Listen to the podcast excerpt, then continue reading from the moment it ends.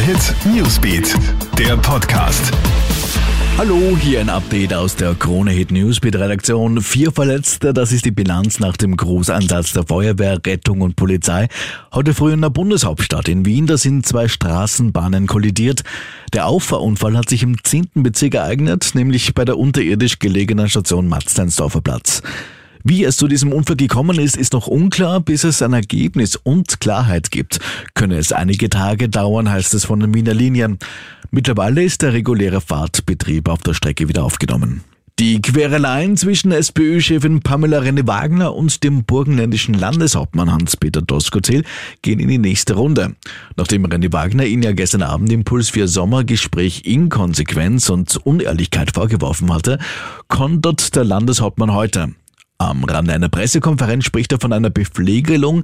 Er wolle sich nicht auf dieses Niveau begeben und er höre sich das gar nicht mehr an, so Doskozil bei einer Pressekonferenz. Und zum Sport Dominik Thiem hofft weiter auf seinen Start bei den US Open.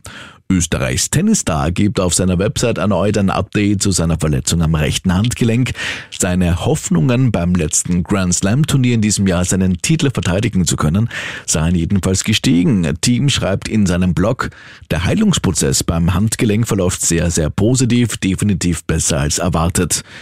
Die US Open beginnen am 30. August. Soweit dein Update. Mehr Infos gibt es für dich natürlich online auf kronehit.at. Schönen Tag noch. Krone Hit Newsbeat, der Podcast.